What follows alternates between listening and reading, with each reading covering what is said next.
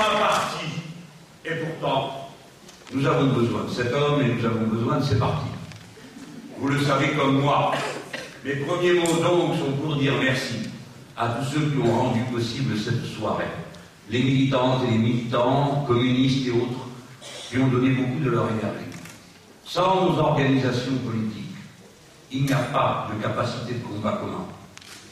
Nous devons les protéger, les respecter, et être capable de porter non pas leur étiquette, mais la braise que contiennent les mots. Puisqu'ici, je le sais bien, le front de gauche est essentiellement animé par les militants communistes. Je veux dire, devant eux tous, l'importance de la place qu'ils occupent. Et je sais comme elle est singulière et compliquée.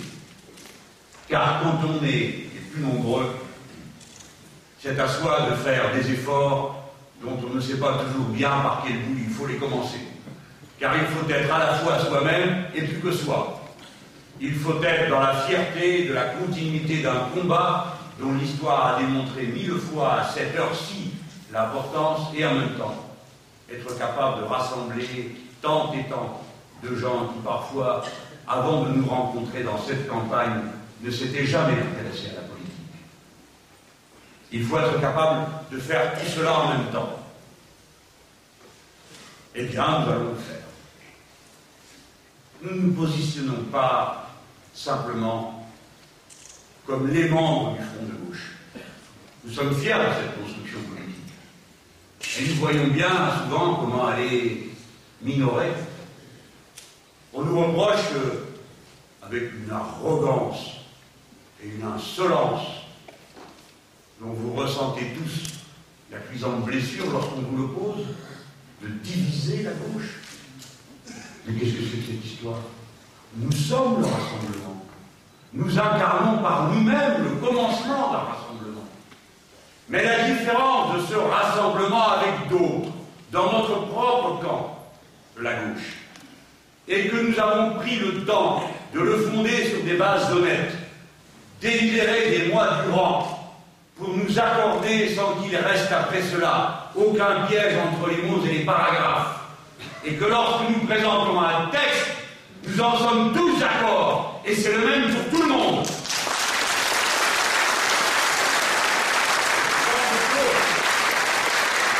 Et le levain d'un front bien plus large que les partis qui le constituent, le front de gauche, est l'embryon d'un nouveau front populaire, d'un front du peuple lui-même, et c'est de cela dont je vais vous parler maintenant. Ne perdons jamais de vue l'ampleur de la tâche que nous nous sommes assignés. Nous ne sommes pas là pour faire, il faut le faire des fois, du témoignage. Nous sommes là pour aborder pour de bon la situation et la transformer pour de vrai. Voilà la tâche politique que nous nous sommes donnée. Nous construisons un rassemblement conscient éduqué, responsable, qui sait de quel côté il marche, par quel côté il va attraper les solutions, Nous sommes porteurs d'une radicalité. Oui, nous voulons tourner la page d'un monde dont vous devez savoir, et vous sentez comme moi, qu'il est condamné. Mais que personne ne sait de quelle manière il va s'achever. Le monde d'avant la crise de 2008 ne reviendra jamais. Et ce que nous avons en face de nous, ces dirigeants qui gouvernent le monde, l'Europe, ce que nous voyons d'abord dans leurs yeux, c'est cette intuition d'une panique gagne. Ils ne savent que faire. Voilà la vérité, mes chers concitoyens, mes chers camarades. Ils ne savent plus que faire. Ils ont provoqué une situation qui, pour une bonne part, leur échappe. Bien sûr, ce sont des gens qui, avant tout, pensent que la seule solution à tous les problèmes est de continuer comme avant. Et d'ailleurs, ils le font. Chaque heure qui passe, tandis qu'ils nous adjurent de les aider à sauver l'euro, le monde, la planète, la galaxie, chaque semaine, en même temps qu'ils nous disent nous allons nous affronter, au capitalisme, eux qui en sont les agents les plus ailés. Pendant ce temps, sans s'arrêter une seule seconde, ils continuent à dévider les mesures qui instaurent toujours plus de déréglementation, toujours plus de prédation, avec la foi absurde que ce mécanisme va finir par instaurer le règne de la main invisible du marché, de la concurrence libre et non faussée qui nous sauvera tous. Il le croit vraiment. Et bien sûr, chaque jour qui passe, les prédations continuent. Mais ils savent bien même qu'une limite est en train d'être atteinte. Ah, mes amis, mes camarades, souvent vous croyez que l'histoire est le résultat d'un mécanisme prédéterminé, garanti par le pilotage de je ne sais quelle organisation secrète. Il y a un effet de système. Le capitalisme porte en lui des contradictions mortelles, nous le savons dans l'histoire. Mais dans cette phase particulière de son histoire, c'est-à-dire lorsqu'il est devenu le capitalisme financier transnational, qui a un après l'autre soumis tous les compartiments de l'activité humaine à la norme de la finance, une machine s'est mise en route que plus personne ne contrôle, qui roule d'elle-même de sa propre énergie et de ses contradictions. Il doit bien rester quelques martines dans la salle, qui savent mais oui, j'en vois au moins au premier rang. Suivant mes mots, oscille. Savent que ce système porte en lui-même les contradictions avant d'être piloté.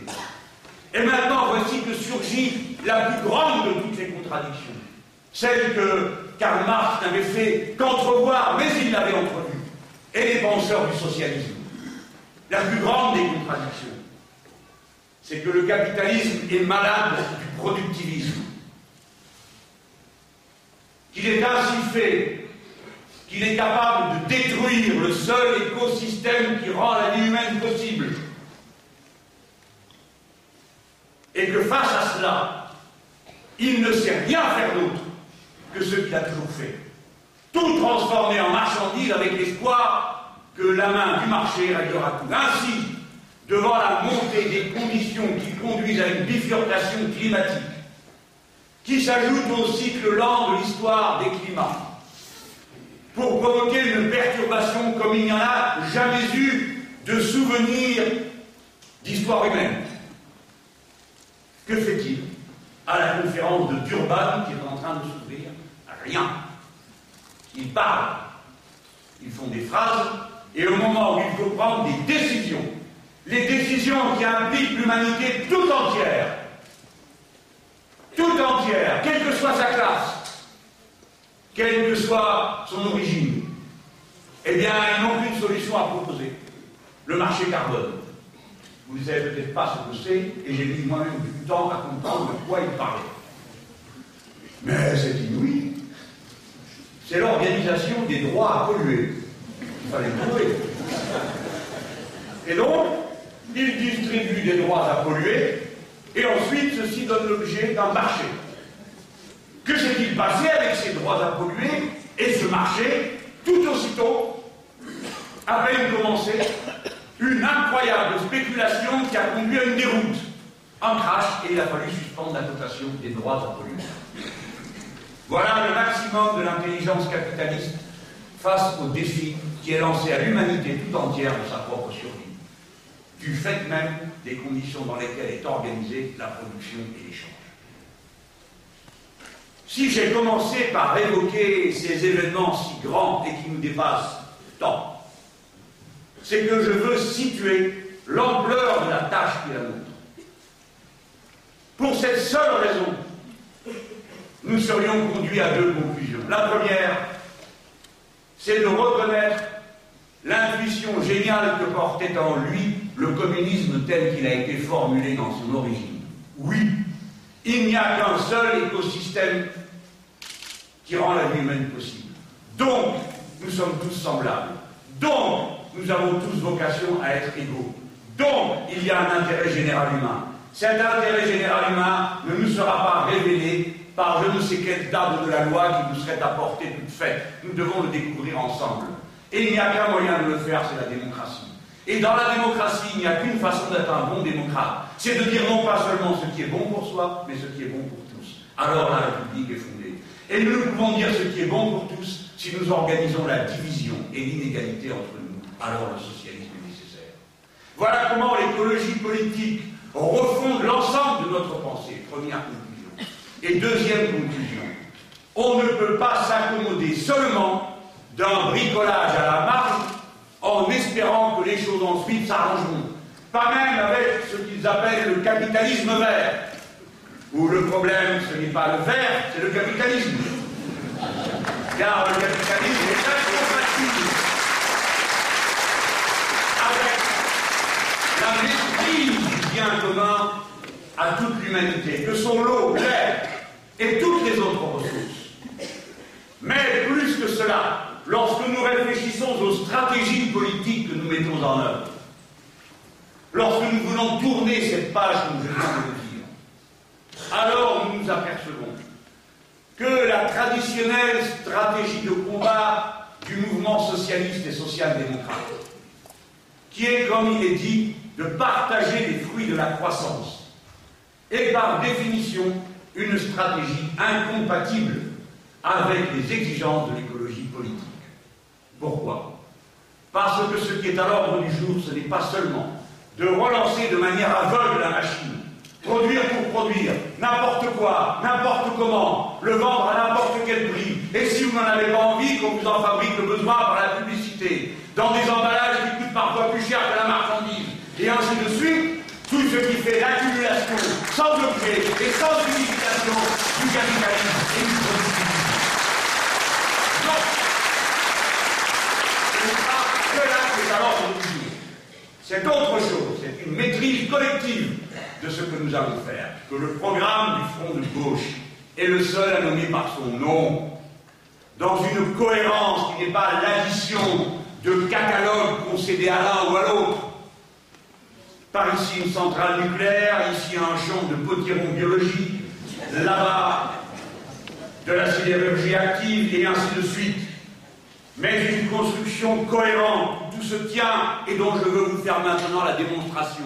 Organisé autour d'une vision qui s'appelle, premièrement, l'humain d'abord, partir des êtres humains,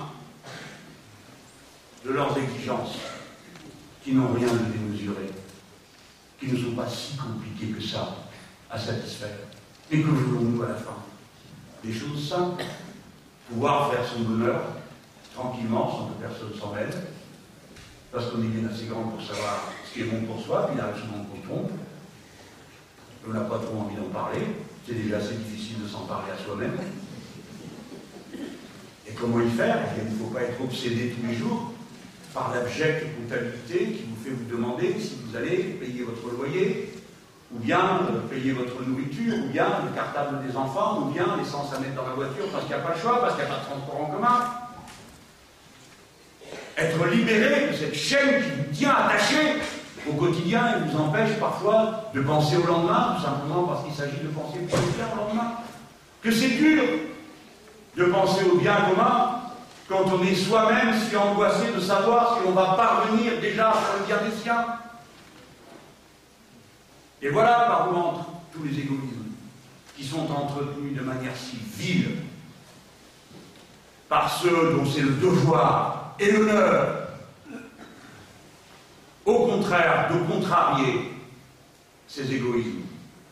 Quand on a l'honneur de porter la parole commune des Français, c'est-à-dire d'un peuple libre et d'une république qui affiche comme unique identité commune à tous les Français, non pas leur religion, non pas leur appartenance politique, non pas leur ethnie, mais un contrat politique émancipateur et libérateur, liberté, égalité, fraternité, lorsqu'on porte cette magnifique devise et le drapeau qui va avec, alors il est inacceptable de voir que l'on excite les uns contre les autres, que l'on va chercher entre celui qui n'a pas grand-chose et celui qui n'a rien entre celles qui se demandent de quoi demain est fait et celles qui s'interrogent pour savoir de quoi après-demain sera fait.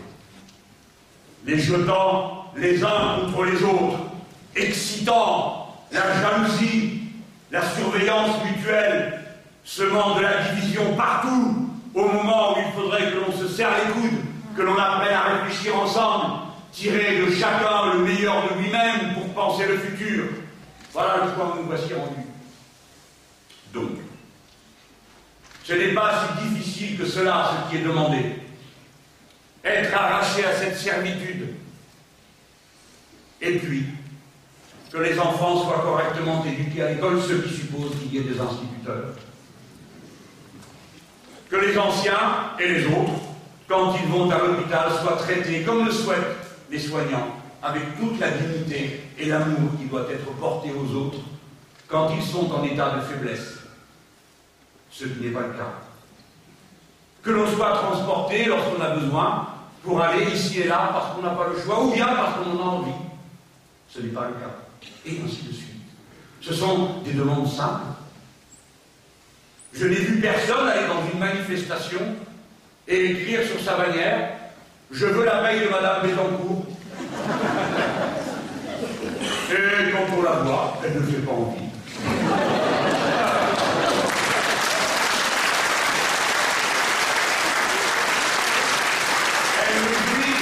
aucun des bonheurs simples que nous sommes acquis gratuitement. Le respect des siens, ce qui n'est pas le cas de ce Loufia qui écoute aux portes et s'engraisse, et l'amour de sa famille qui lui semble disputé dans les prépares. Eh bien, rien de tout cela nous arrive. Et s'il faut choisir entre son banque et l'amour des nôtres, nous préférons l'amour des nôtres.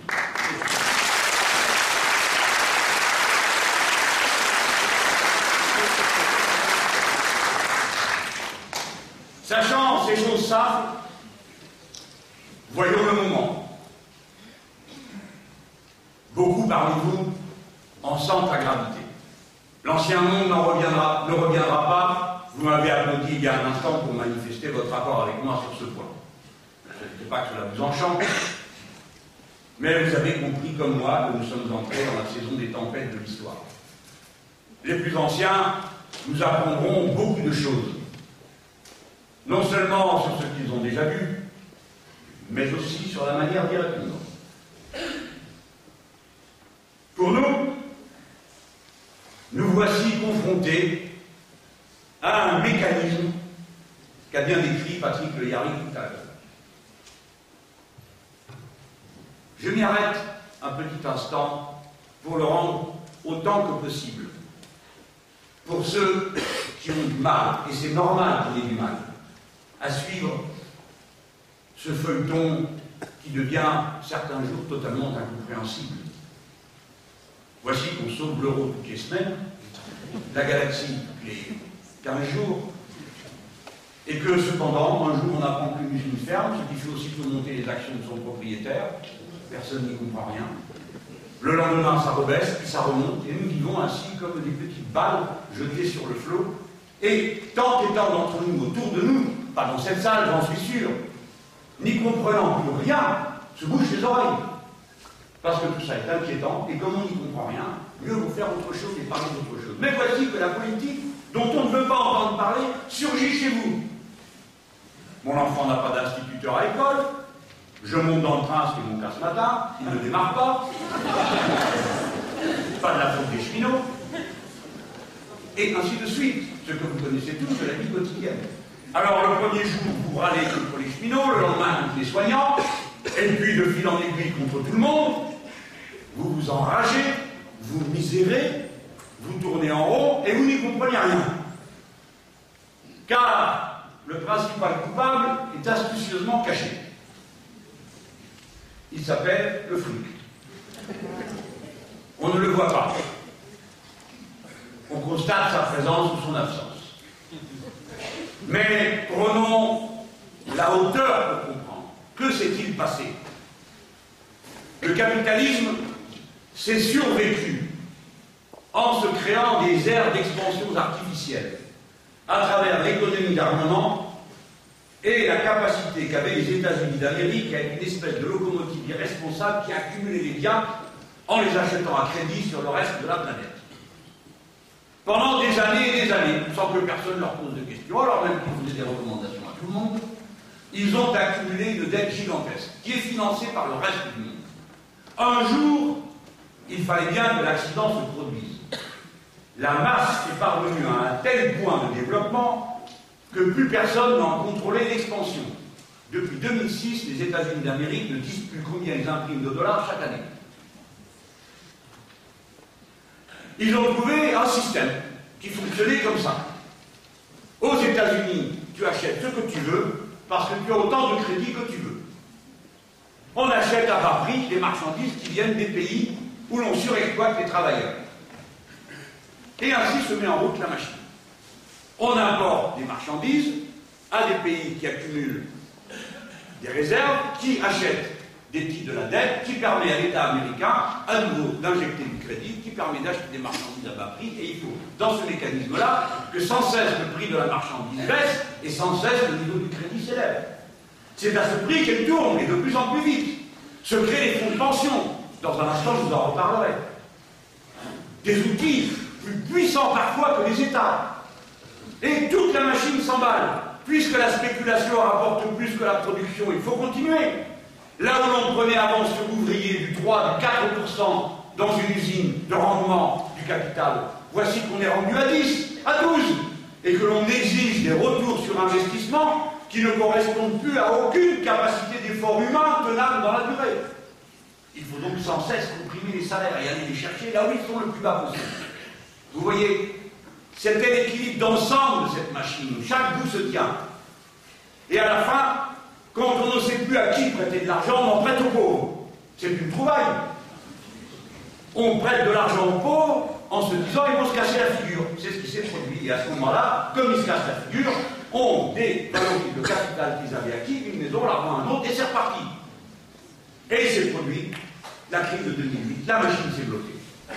À ce moment-là, le système a été déséquilibré. Les États-Unis d'Amérique qui ne peuvent pas vivre autrement qu'à crédit, se sont trouvés confrontés à une crise de confiance. Oh, pas excessivement importante, mais elle était là. Et une partie des capitaux de la planète a commencé à déserter le rachat des bons du trésor américain pour aller dans d'autres directions, et notamment l'euro, qui est une monnaie totalement surévaluée de ce fait-là. On a ainsi voulu protéger la rente en Europe. Mais quand le doute est arrivé, oui, ils ont contre-attaqué. Mes amis, l'économie, c'est toujours de la politique. C'est d'abord de la politique. Ce sont des rapports sociaux, d'exploitation, et donc des rapports humains, et donc des rapports politiques, et donc des rapports de force, donc de la géopolitique. Ils ont donc frappé là où ils pensaient avoir trouvé un maillon faible, face à ce qui pouvait être une compétition en Europe, ils ont frappé sur la glace.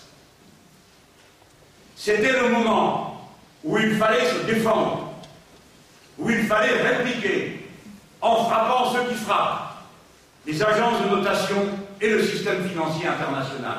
C'était le moment où il fallait résister à cet endroit-là. Si l'on avait immédiatement brisé les reins de la spéculation, elle se serait arrêtée au bord de la Grèce. Mais c'est le contraire le Premier ministre grec a capitulé sans condition le jour même où il a été mis en cause. Ce Premier ministre est président de l'international socialiste, qui nous pose deux problèmes. Le premier est la violence de l'attaque de la finance. Le second, la désorganisation du camp progressiste, où le plus gros morceau, au lieu de résister, capitule, et pour certains, court devant. Je dis capitule en Grèce, court devant pour certains, c'est ce qui s'est passé en Espagne, lorsque Zapatero a couru devant pour faire la règle d'or. Et pareil au Portugal. C'était le moment où il fallait réagir. Et nous, le Front de gauche, nous avons réagi en disant attention, éteignez immédiatement l'incendie, mettez en route la Banque Centrale Européenne, comme ça s'est passé aux États-Unis d'Amérique, où, devant la difficulté, ce sont eux-mêmes racheté leurs dettes. Faites comme les Anglais qui ne sont pas dans la zone euro, et qui ont dit ou bien vous rachetez notre dette, ou bien on fait marcher la planche à billets. Aussitôt, les prêteurs se sont couchés et les taux d'intérêt sont plus bas aux États-Unis qu'ils n'ont jamais été, alors que le pays est endetté comme il n'a jamais été de son histoire. Et les taux d'intérêt en Angleterre sont plus bas, alors que le pays est enfoncé jusqu'au-delà des essieux dans la mouise. Ce qui vous permet de comprendre que c'est par des rapports de force que l'on redresse la situation. Les autres ont fait le contraire. Bons élèves zélés qui courent devant. L'agence de notation a fait claquer du fouet, les voilà tous à quatre pattes. Tous Aucun qui résiste Et ils nous mettent dans une situation effroyable, comme la spéculation a vu qu'elle pouvait attraper la Grèce à la gorge. Elle a attrapé le Portugal à la gorge. Elle a attrapé l'Espagne, l'Italie. Et Patrick et moi, Patrick dans son livre Le pacte des rapaces, moi-même dans d'innombrables textes, et je nous cite mais je pourrais citer des auteurs, des économistes de toute l'autre gauche. Nous avons dit, voilà comment ça va finir. Tout le monde va y passer y compris les Allemands, qui se croient si malins, et quand je dis les Allemands, que la chose soit claire. Je parle du gouvernement conservateur et libéral allemand. Nous combattons Mme Merkel parce qu'elle est libérale, pas parce qu'elle est allemande.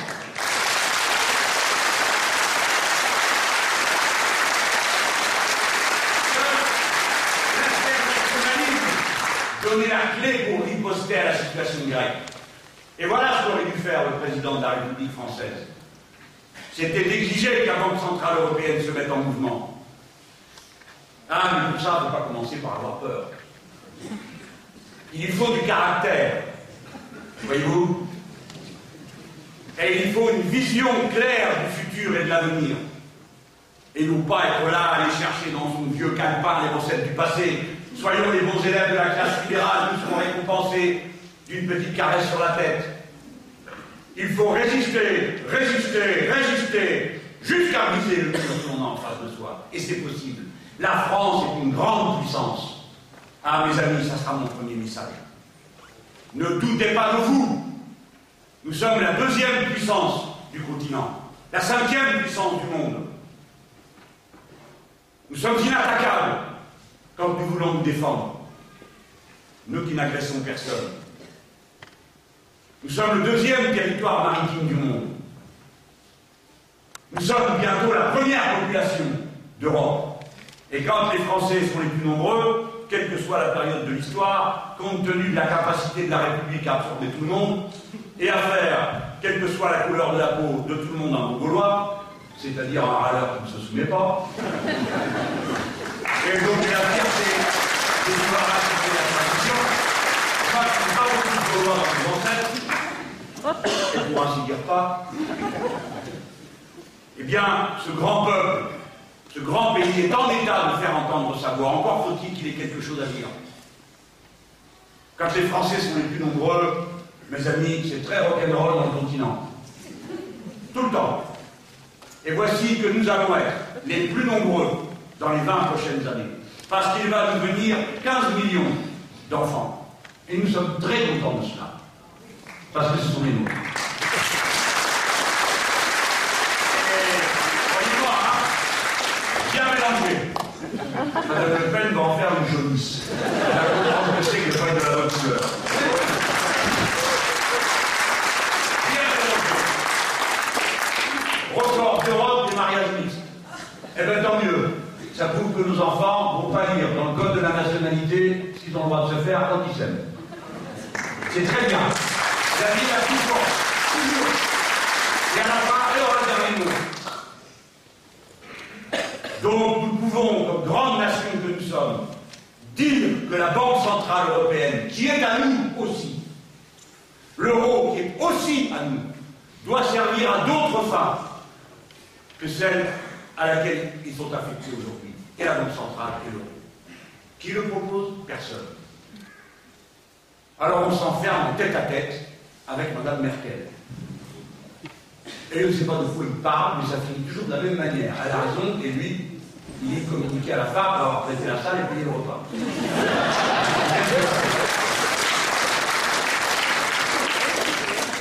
Pourquoi c'est comme ça? Passez-vous, essayons de comprendre ce qui se passe. Je viens de vous dire que nous serons 15 millions de plus. Eux, dans le même délai, seront 15 millions de moins. Examinons alors les conséquences pratiques que cela a pour chacune de nos nations. Nous, les Français, nous avons besoin de dépenses publiques pour accueillir une population plus nombreuse. Nous avons besoin de relancer l'activité pour que chacun trouve sa place et pour servir ceux qui arrivent et ceux qui se terminent, comme moi. Vous voyez?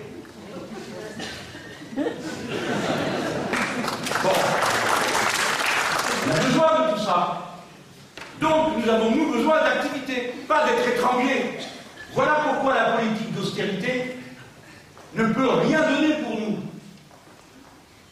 D'abord, l'austérité, c'est toujours de droite. Et je vais vous expliquer pourquoi il n'y a pas d'austérité de gauche possible. Qu'est-ce que l'austérité? Consiste à réduire la dépense publique et les comptes sociaux. Mais qu'est-ce que c'est la dépense publique? Eh bien, c'est du service public. C'est de l'argent avancé dans l'investissement. Et les dépenses sociales, qu'est-ce que c'est? Les soins, les retraites. Toutes ces choses dont nous avons besoin quand on est plus nombreux. Sans cesse plus nombreux. Donc nous, toute politique d'austérité, c'est une politique de contraction de la dépense publique et de la dépense sociale, donc c'est une politique de droite. Car sinon, vous allez vous payer ce dont vous avez besoin de quelle manière Mais la droite a une réponse à ça. Et pourquoi elle est cohérente? Elle est cohérente de M. Sarkozy à Mme Le Pen. Sans dire. Elle est cohérente parce que vous dites, vous allez être responsabilisé. Vous connaissez ce vocabulaire. Moi, j'aime m'en amuser pour m'en moquer. Parce qu'à la fin, c'est insupportable d'avoir à vous montrer des sottises pareilles à les démonter. Il faut vous responsabiliser. Chaque fois qu'il nous dit ça pour les dépenses de santé, je m'amuse. Je dis oui, oui, je veux bien être responsable. Pour que ça coûte moins. En décembre, je veux bien avoir la grippe en août, si ça vous arrange. Mais c'est pas le moment. Et comme vous faites 60% des dépenses de santé dans les six derniers mois de votre vie, si vous êtes un bon citoyen, vous êtes plutôt en bonne santé. Et ainsi de suite. La comptabilité n'a aucun sens quand on parle de la vie humaine et de ses droits. C'est pourquoi, mes chers amis, j'en profite par parenthèse pour vous dire attention au discours d'après lequel il y aurait des droits et des devoirs. Et bien sûr que chacun d'entre nous se sent des devoirs moraux et en quelque sorte civiques par le respect de la loi et la fraternité, la solidarité qu'on a tous les autres. Mais il y a des droits, M. Sarkozy et autres bonnes gens, qui sont inaliénables. En face du droit à vivre, il n'y a aucun devoir. C'est un droit inaliénable. En face du droit à être éduqué, il n'y a aucun devoir. C'est un droit inaliénable. En face du droit à la santé, il n'y a aucun devoir. Et si vous acceptez un seul jour qu'il y en ait, alors il faudra payer l'addition. Car dès que vous avalez le mot devoir en même temps que le mot droit, arrive derrière l'ardoise. Vous, vous êtes malade, mais vous avez fumé. Vous avez le devoir de ne pas le faire. Crevez. Et bien sûr, c'est ça. Et l'empiètement continuel sur les libertés individuelles. Je reviens au centre de mon propos. C'est-à-dire la différence qu'il y a entre un peuple qui est assez nombreux pour faire peser de tout son poids dans la vie collective du continent et un autre peuple dont la population plus âgée et les méthodes politiques conduisent à ce que cette population aille se rétrécissant. Car nous, les Français, nous pratiquons le droit du sol. Et ce n'est pas pour rien qu'il y a un instant, je vous faisais sourire avec ce dynamisme particulier qui est le nôtre depuis toujours. d'absorber tout ce qui se présente et en une ou deux générations de transformer tout ça au bon gaulois. J'ai voulu vous faire sourire pour que l'idée vous marque au moment où j'arrive sur ce point qu'il y a une différence entre une nation inclusive comme la France, du fait de son identité républicaine, et une nation qui décide, elle, de ne pas reconnaître le droit du sol, et qui donc considère comme à jamais comme étrangers des gens qui peuvent se succéder pendant deux, trois générations sur leur propre sol, parlant leur propre langue et ayant leurs mêmes habitudes culinaires et autres. L'Allemagne donc, à cet instant, sait que comme elle a été la bonne élève de la classe capitaliste, et comme le chancelier social-démocrate Gerhard Schröder, à la suite des Blair et autres personnages dont vous vous souvenez sans doute, a fait du zèle en désorganisant les droits sociaux des travailleurs, en créant ce qu'on appelle des emplois à 1 euro. C'est-à-dire où, comme vous touchez le minimum et qu'on vous propose un travail plus à 1 euro, vous devez y aller. Et ainsi de suite, en disloquant la sécurité sociale, en faisant émerger les fonds de, de pension et les fonds de capitalisation pour la retraite. Alors vous comprenez tous la conséquence.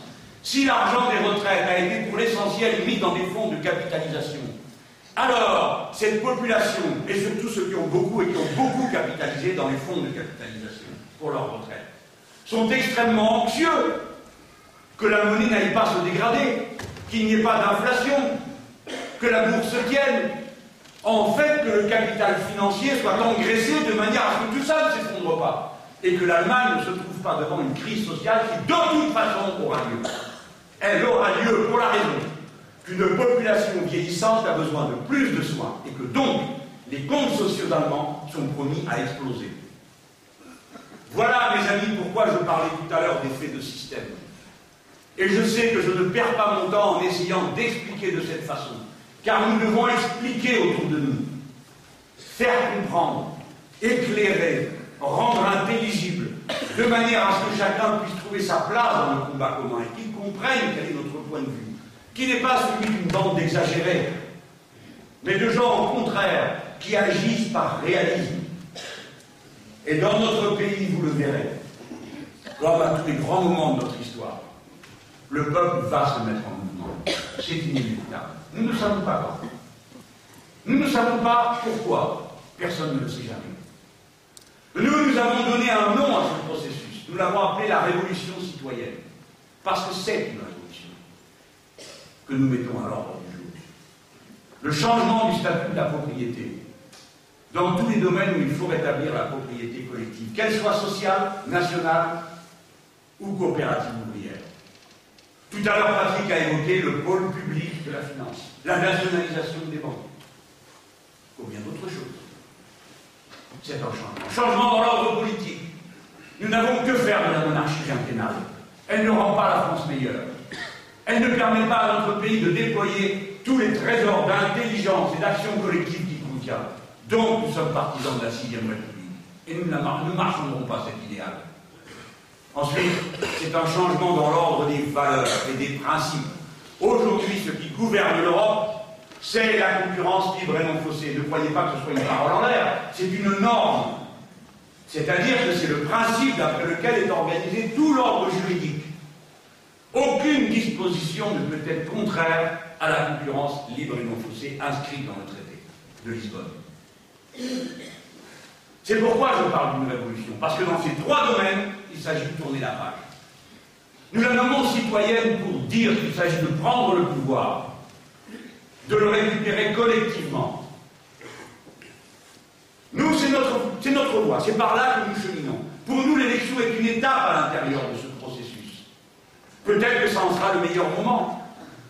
Mes amis, mes chers concitoyens, quelle chance nous avons de pouvoir voter, c'est-à-dire de régler avec des bulletins de vote une question aussi grave et aussi compliquée que la crise du capitalisme de notre époque.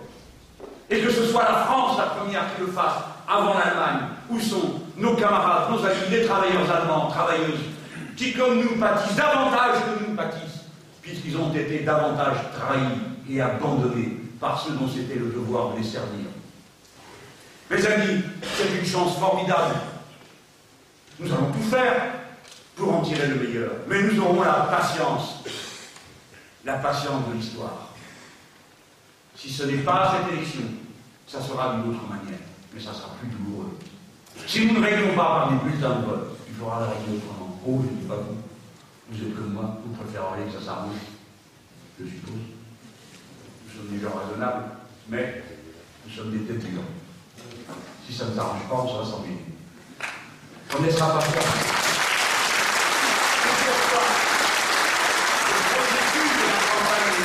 c'est celui de la construction d'une force politique, le Front de gauche collective, avec ses partis qui le constituent. Force consciente, agglomérant des gens qui jusque-là ne font pas de politique, mais acceptent de partager avec nous quoi? La réponse à des solutions. La révolution citoyenne n'éclatera pas pour des raisons idéologiques, elle éclatera pour des raisons concrètes. Comme partout dans le monde, ça s'est produit. À un moment donné, les gens veulent régler des problèmes concrets. Et ces problèmes concrets les confondent à une abstraction totale, le capitalisme financier. Pourquoi il n'y a pas d'instituteur dans la classe de mon Parce qu'il n'y a pas d'argent de l'État. Pourquoi il n'y a pas d'argent de l'État? Parce qu'il est consacré à payer la dette. La dette à qui? Demande Madame, Monsieur, ici, là, qui en a par-dessus la tête. Et pourquoi le train ne démarre pas? Parce qu'il n'y a pas assez de personnel, parce que le matériel n'a pas été renouvelé. Et pourquoi il n'est pas renouvelé le matériel? Vous allez me laisser fiche le camp jusqu'à ce que tout s'arrête? Apparemment, oui. Et pourquoi à l'hôpital il manque du monde? Et pourquoi je fais là que 3 heures aux urgences? Alors qu'il y a un si bel équipement, alors qu'il y a des gens si dévoués, alors que mon gamin voulait être infirmier, ma gamine est prête à être tout libre et que vous empêchez qu'elle fasse des études. Qu'est-ce que c'est que ce bazar? Disent pas seulement vous, pas seulement les têtes dures, mais les autres aussi, les crânes d'œufs, les premiers on est quand même dans la salle, je je vais mettre tout le monde à dos. Ils ne s'occupent jamais de politique. Ils font ce qu'on leur a dit de faire, bien, avec amour, ils aiment leur travail. Ils ne se sont jamais occupés de rien. Le syndicat, ils ne connaissent pas. Les partis politiques s'occupent de leurs affaires à eux. Et un jour, ils sont morts de rage. Et ils se disent, qu'est-ce que c'est que ce bazar? Je m'emmène. Alors, ce n'est pas seulement l'ouvrier et l'ouvrière qui se révoltent. C'est ce cadre qui a vous tourné le dos. Et celui-là qui faisait le malin, l'ingénieur qui a 45, 50 ans, découvre un puits et qui s'est transformé en auto-entrepreneur, il a dit, c'est-à-dire auto-esclave. Et tous ces gens qui ne comprennent plus rien à ce qui leur arrive, disent on va régler ça. Et alors commence le processus. Et vous devez être prêt à ce moment, en ayant préparé le terrain, à ce que ça ne s'égare pas n'importe où, ne fasse pas n'importe quoi. Mes amis, n'oubliez pas la leçon de l'histoire. Pour le bourgeois, pour le visio, c'est chez vous ça. Si vous ne savez pas ce que dire le visio, il y a le président vous Écoutez bien ça, maintenant c'est pas pour vous. Pour eux tous, souvent, dans l'histoire, mieux vaut Hitler que le Front populaire. C'était leur devise. Alors n'attendez aucune faveur. Ne croyez pas qu'à un moment ou à un autre, on va dire Ah, mais comme c'est intelligent ce que vous dites. Et comme votre porte-parole parle bien, et les autres aussi d'ailleurs, et ceux qui disent comme c'est intelligent, d'ailleurs, puisque c'est eux qui ont dit les premiers qu'il fallait que la Banque Centrale Européenne intervienne, donnons-leur le pouvoir, puisque c'est maintenant ce que d'autres prétendent faire, et ainsi de suite. Non, il faut combattre sans trêve. Ils tâcheront, comme vous avez vu dans vos entreprises, lorsque vous vous êtes avancé pour la première fois de votre vie, des fois ça va demander parce que les autres vous poussez, à être celui qui parle pour les autres, à être le délégué, et que vous avez été accueilli avec euh, des sourires en coin, comme vous l'êtes parfois dans votre famille, au repas de famille, comme vous avez décidé surtout que les autres n'en ont sur rien, qu'on vient parler d'autre chose. Mais non, nous parlerons de ce qu'on a dit parce que ça les fait avancer. Donc nous n'avons rien d'autre à attendre que de nous-mêmes. Deux orientations se présentent dans cette campagne. Oubliez le front gauche, vos partis respectifs. Regardons la France, les gens, partout, et comprenons de quoi il va être question. Vous êtes pour l'austérité ou vous êtes pour la vie Voilà le débat. La prochaine élection présidentielle est un référendum pour ou contre l'austérité. L'austérité, c'est les autres. La relance de l'activité, c'est nous. Et nous leur disons, Si vous ne savez pas faire la retraite à 60 ans, dégagez, on sait le faire. Si vous ne savez pas faire une éducation nationale qui tourne, allez-vous-en, on sait le faire. Cessez de nous dire qu'il n'y a qu'une seule politique possible, la vôtre. Cessez de nous dire que de toute façon, il faudra être les premiers de la classe pour la rigueur. Ce n'est pas vrai. Ce n'est pas vrai. Et aussitôt s'élève la petite musique qui vous traverse d'ailleurs le fond du crâne. Avec quoi financez-vous tout ça, monsieur Mélenchon? Eh oui, je vous connais. Avez-vous chiffré le programme? Il y a une très belle répartie de Jean Jaurès. Il est à l'Assemblée, à l'époque, on a expliqué à la tribune ce qu'était le socialisme. Vous dire le chemin depuis qui a été fait en sens inverse. Alors Jaurès expliquait pourquoi, quand on aura fait le socialisme, on va faire ci, on va faire ça. Et de la salle, il y en a bien qui n'arrêtaient pas de crier Mais chiffrez votre programme, monsieur Jaurès, chiffrez votre programme. Vous voyez, c'est pas nouveau. Hein. Et Jaurès, on a vu jusque-là, il n'avait pas de micro comme moi, donc il forçait la voix. Arrête, le gars, il dit écoutez, hein. Vos pères politiques, ceux qui ont fait la révolution de 1789, ils n'avaient pas chiffré le programme. Ils ont fait la révolution. Et quand ils se sont demandé comment la financer, ils ont confisqué tous les biens des immigrés et de l'Église, ce qui représentait plus de 50% du territoire du pays. Ça ne va pas arrêté. nous avons déjà fait du chemin. La droite essaye de le détricoter. Je ne dirais pas qu'on va leur prendre 50% de tout ce qu'ils ont, mais s'ils insistent.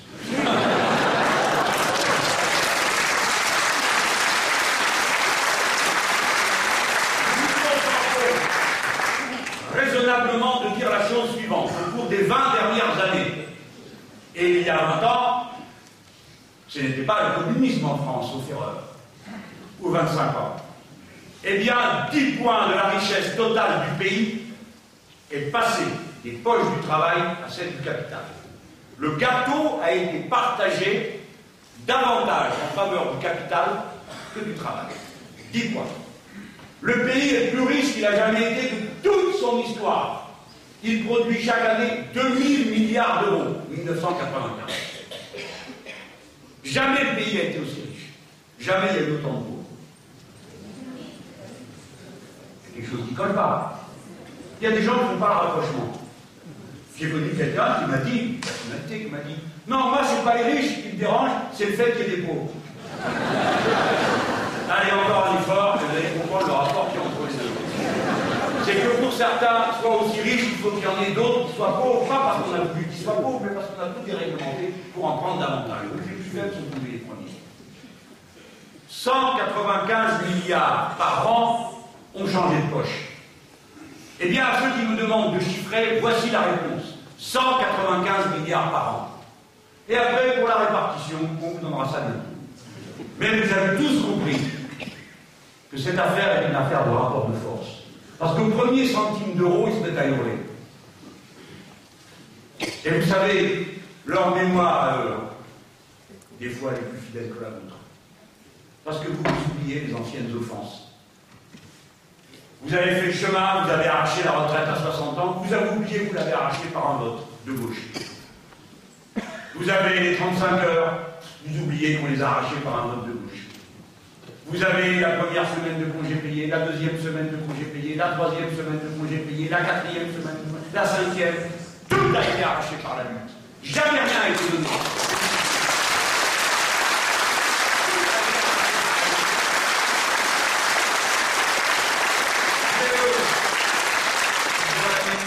Ils tiennent leur compte.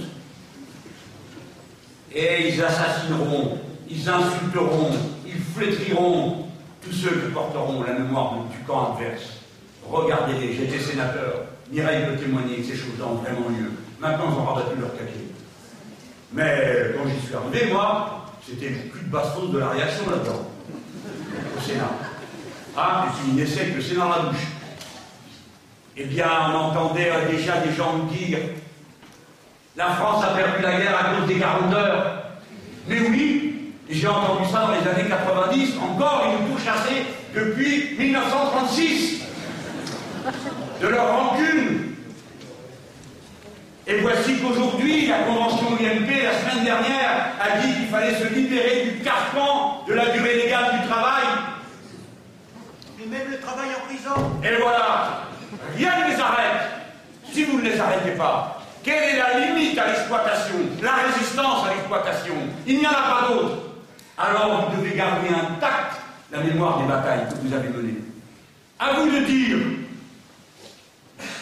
que la suite de ce que nous allons faire sera aussi une bataille. Ne vous laissez pas dépouiller sur pied et laisser abasourdir par cette histoire de dette qui est pour une bonne part un prétexte. Il est trop tard pour que j'entre dans cette démonstration. Je les ai fait à plusieurs moments. Mais cela fonctionne comme une machine à faire peur. La nouveauté est que vous pouvez retourner la situation. Alors, il y a une dette. Oui. À qui on la doit Et pourquoi? Posons la question.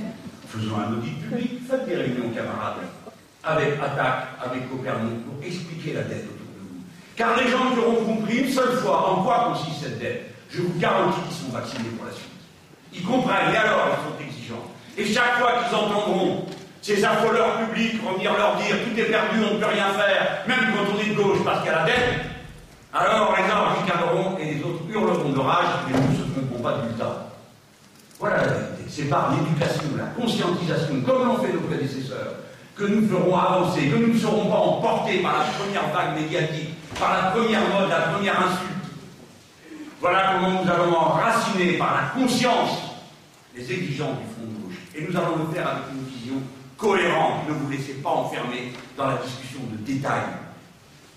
Qu'est-ce que j'appelle un détail Quand on nous demande de chiffrer ligne à ligne, les mêmes qui vous demandent de chiffrer vous jettent à la figure que la planification est insupportable. Alors, quand il s'agit de planifier les sacrifices, c'est pas indispensable. Hein c'est pas insupportable. Mais quand il s'agit de planifier les progrès, alors là, il n'y a plus personne. Le mot planification leur fait peur. Nous, il nous fait plaisir. Voilà, déjà pour commencer, de le prononcer.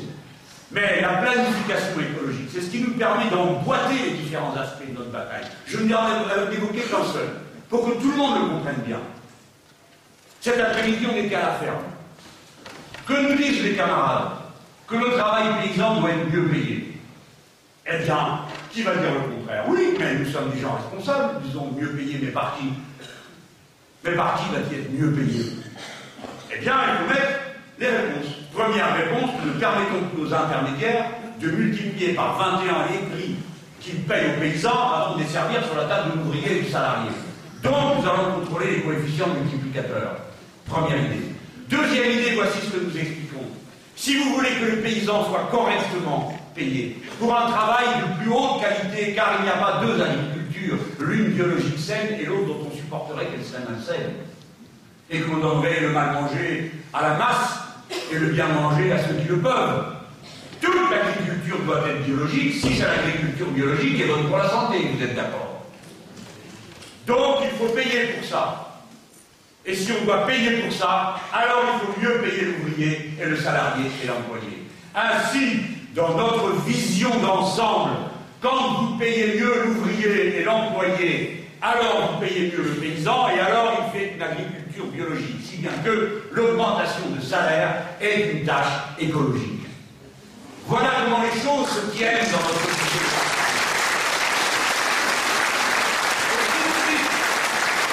réindustrialiser le pays et il faut réindustrialiser le pays car nous avons besoin de produire les matériaux dont nous avons besoin. Et notamment les besoins de matériaux les plus avancés techniquement. Comment va-t-on faire? Eh bien, la logique libérale, on accumule beaucoup d'argent et un jour, ça se placera là où il faut. Il faut produire n'importe quoi, n'importe comment, vous le savez. Non, ce n'est pas ce que nous voulons. Nous voulons que l'argent soit orienté vers des productions qui nous permettent d'une part de satisfaire les besoins de notre région du monde, disons l'Europe, ensuite de la région la plus proche, relocalisons, la région dans laquelle nous vivons. Avec cette manière de voir, on s'interroge ensuite sur la manière de produire. Et notre responsabilité n'est pas que locale, elle est universelle. Je veux dire que nous devons produire dans des conditions qui permettent que ces productions aient lieu et qu'elles ne pourrissent pas la vie de la planète. Et nous, les Français, nous sommes capables de le faire car nous en avons des techniques. Là aussi, je vais vous donner un exemple auquel vous ne vous attendez pas. La sidérurgie, ça me semble ça apparemment. Eh bien, vous vous trompez. La sidérurgie est aujourd'hui dans la main de M. Mittal, lequel M. Mittal a des obligations pour son, immense conglomérat. Et les obligations de M. Mittal sont cotées. Donc elles font l'objet d'une notation par les agences de notation. Quand les agences de notation font les gros yeux, M. Mittal, qui a besoin d'emprunter le moins cher possible, vire des ouvriers et ferme des centres de production pour faire remonter le cours de l'activité. Alors quand vous demandez pourquoi on ferme les usines de la vallée de la French, il n'y a aucune raison objective pour le faire. Il n'y en a pas. Il n'y en a qu'une seule, elle s'appelle Moody's. Là aussi. Donc vous voyez comment la définanciarisation de l'économie, c'est ce qui va lui donner de la respiration. Alors c'est tout le contraire de ce qu'on vous propose de faire. Non, on va obéir aux agences de notation. Si on n'obéit pas aux agences de notation, ça veut dire qu'on retire le pouvoir qu'elles ont en Europe. Et que les gens qui viennent aujourd'hui vous dire que les agences de notation ont des pouvoirs excessifs commencent d'abord par voter contre au Parlement européen. Or, ils ont tous voté pour augmenter le pouvoir des agences de notation, sauf le groupe de la GUE.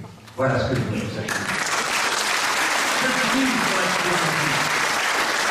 Nous sommes capables, nous les Français, grâce au procédé Lucos, qui consiste à séparer lorsque le gaz sort de la production sidérurgique, séparer le CO2, le stocker, réinjecter le gaz ainsi purifié, le remettre dans la production. Et savez-vous quel résultat ça donne? 30% de gain de productivité et un acier de meilleure qualité. Ainsi, comme nous faisons cet acier de meilleure qualité avec moins d'efforts et de peine au travail, nous assumons non seulement nos besoins, ce dont on a besoin en Europe, mais nous remplissons notre devoir à l'égard de l'humanité universelle, car il n'est pas acceptable que certains en Europe délocalisent leur production dans l'unique but d'aller polluer ailleurs et d'encaisser en France et en Europe la diminution, et la diminution de leur pollution et l'augmentation de leurs droits polluer, car ils spéculent aussi là-dessus, figurez-vous. Ils spéculent aussi là-dessus. Quand Total et les autres raffineurs se vendent de moins polluer, c'est parce qu'ils ont délocalisé les raffineries à un endroit où on a moins d'exigences écologique qu'on en a en Europe. Et ensuite, ils viennent au guichet en Europe en disant Vous avez vu, on pollue moins, envoyez la monnaie.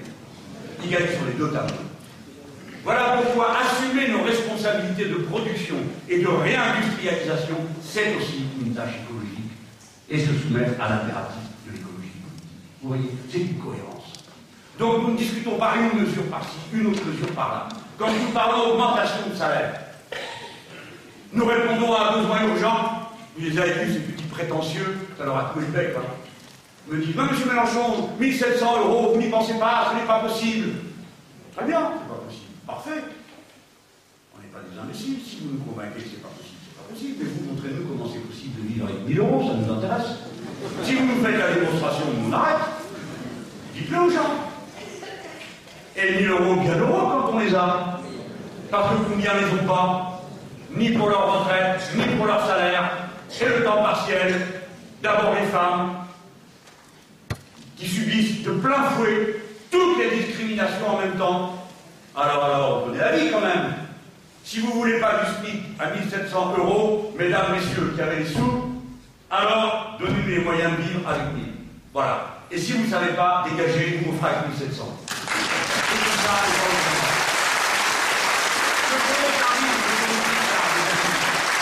Je ne vous laissez pas intimider, on va dire, ah, tout le monde va délocaliser, menteur. Les payes au sont dans des secteurs qui ne sont pas délocalisables. C'est le service, c'est le bâtiment. La part des SMICAR dans les industries qui exportent est infime. Donc ce n'est pas vrai. Et deuxièmement, comment on fait pour financer tout ça? Eh bien, c'est en stimulant l'activité, pour aussi revenir à mon point de départ. J'ai voulu vous donner des aperçus, mes amis, dans le but de vous rassurer.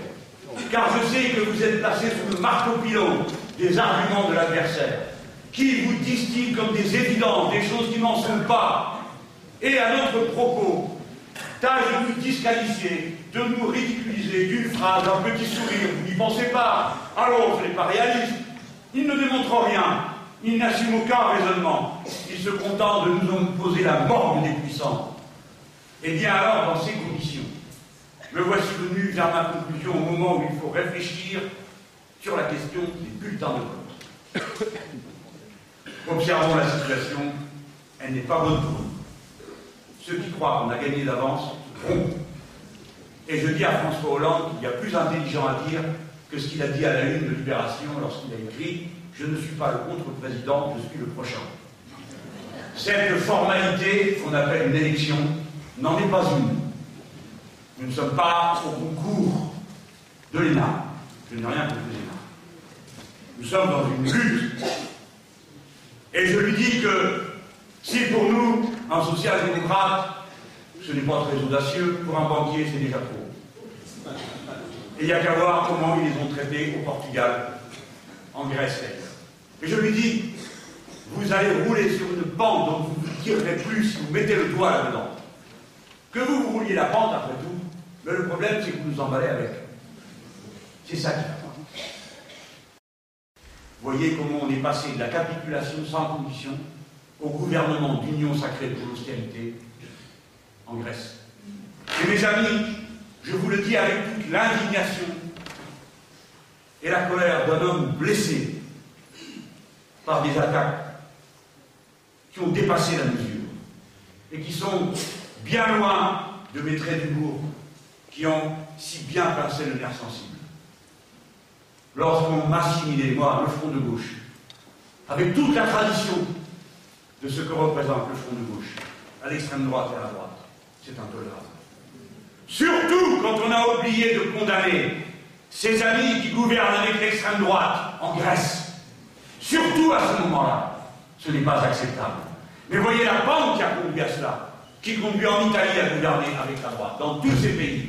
Les nôtres, le Parti communiste grec, Synapismos, membre du PGE que préside notre camarade Pierre Laurent, ne sont pas membres du gouvernement, sont demeurés dans l'opposition et combattent l'austérité. Les nôtres, même éparpillés en Italie, condamnent, condamnent l'austérité et ne participent pas au soutien du gouvernement. Les nôtres, qui ont si bien progressé en Espagne autour d'Izquierda Unida et qui sont passés de deux députés à onze, ne participent pas à l'union sacrée pour voter la règle d'or. Ils résistent, ils sont dans l'opposition.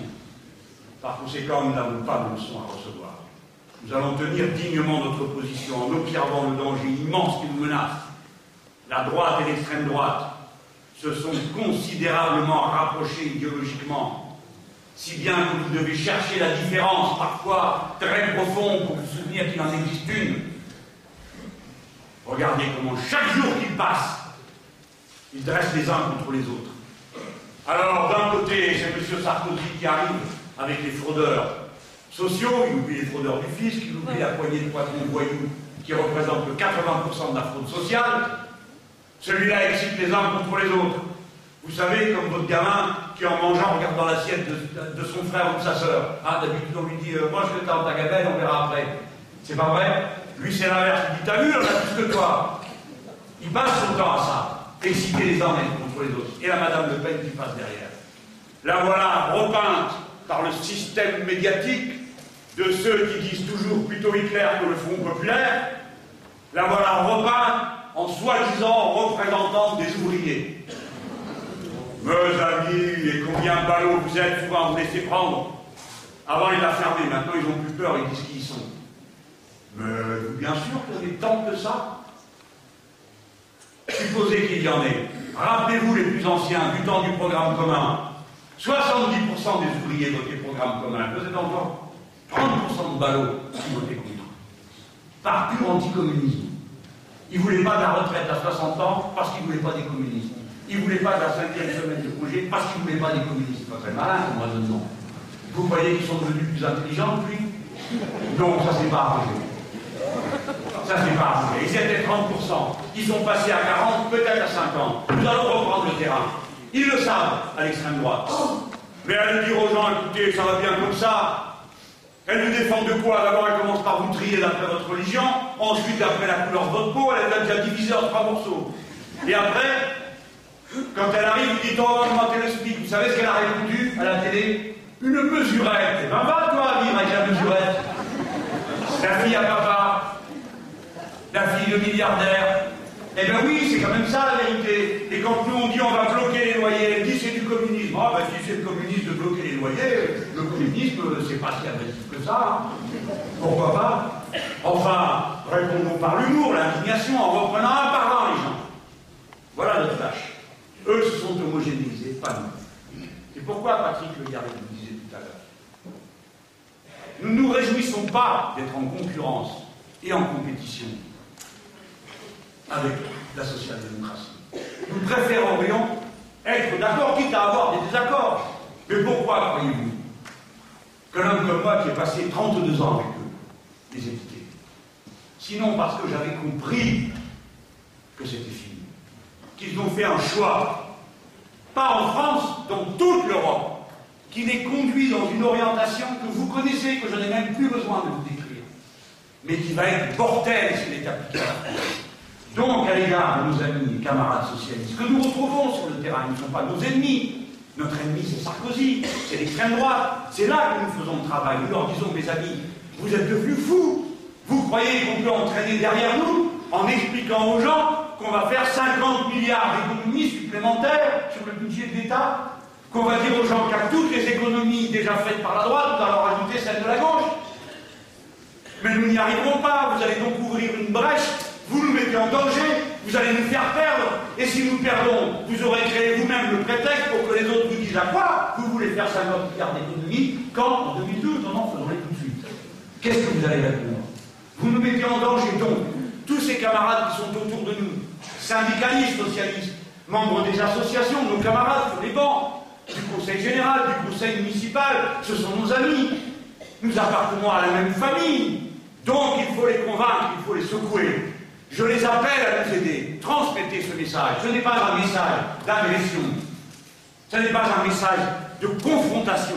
C'est un message de fraternité, d'appel à la lutte commune. Venez, venez, camarades, renforcez nos chaînes, nos rangs, pour affronter l'austérité, pour affronter le capital. Ne cédez pas. Plus nous serons nombreux à nous battre, et plus alors nous ferons avancer la cause.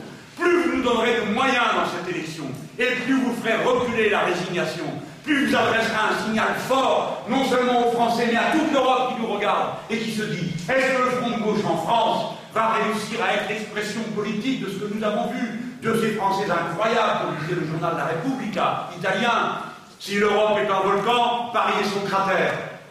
C'est nous Ils nous regardent, les camarades de Die qui attendent avec espérance que nous avancions, car ça fera avancer leur propre lutte des camarades d'Izquierda Unida qui n'ont jamais caché que l'existence du Front de gauche en France et ses succès aux élections européennes, régionales, cantonales, les ont aidés à valider la démarche politique qu'ils ont entreprise.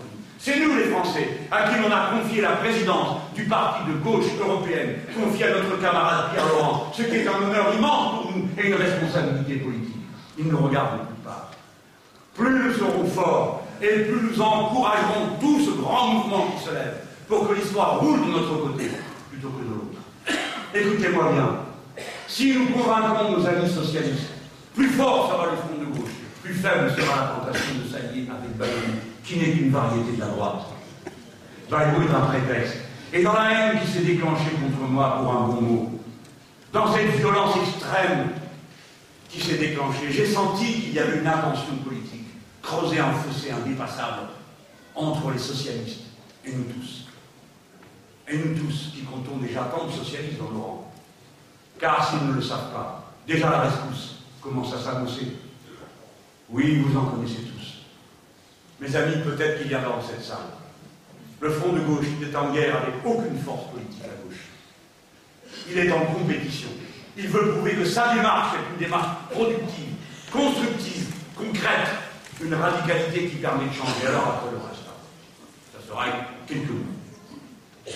Si vous faites les moutons, vous serez tondus. Si vous laissez vos convictions à la porte du bureau de vote, ne vous étonnez pas de ne pas les retrouver en sortant. Voilà les deux mots d'ordre simples qui parlent autant par l'humour que par l'intelligence à ceux qui nous entourent. Pour les appeler à ce combat.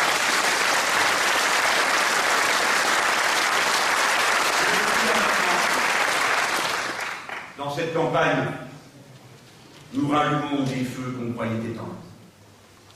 Ah, ils pensaient s'être débarrassés des communistes. Loupez pas de choses. Nous voilà. Ils croyaient s'être débarrassés du socialisme révolutionnaire. Pas de chance. Nous revoilà. Ils croyaient s'être débarrassés des écologistes de gauche qui portent la radicalité que nous portons nous aussi. Ratés, ils sont là le front de gauche est un outil magnifique. Il est en construction. Mes amis, faites une campagne qui nous ressemble. Par les assemblées citoyennes. Oh, pas seulement celles qu'on fait autour de nos élus, il faut en faire. Mais pas seulement autour de nos élus. Dans le village, dans l'usine, chez soi.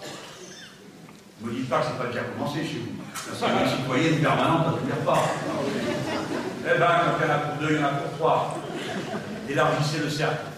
Faites des écoutes collectives. Voici Noël qui s'approche. Voici un beau cadeau.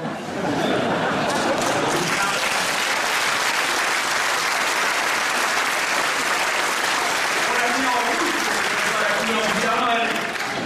Ça ira avec sa tenue. Voilà comment, tranquillement, fiers de vous-même, de votre force, confiance dans notre peuple, dans la grandeur de ce que nous sommes capables de faire, si isolés que vous soyez, si seuls que vous soyez, toute cette force est avec vous. À la bannière du front de gauche se rassemble celui-ci, celle-là, qui jusque-là ne regardait pas, mais qui regarde. Et moi, ce que je peux vous garantir, c'est que je ferai de mon mieux, de tout mon cœur, avec toute mon énergie. Et vous, vous rallumerez partout les feux. Vous retrouverez l'esprit de ce que disait Jaurès, du socialisme. Vous avez gardé des apparences. Vous touillez la cendre. Ça, c'est pas Jaurès, c'est moi. Et nous, nous avons gardé la braise avec laquelle nous allons allumer le grand feu. Vive la République, vive la France.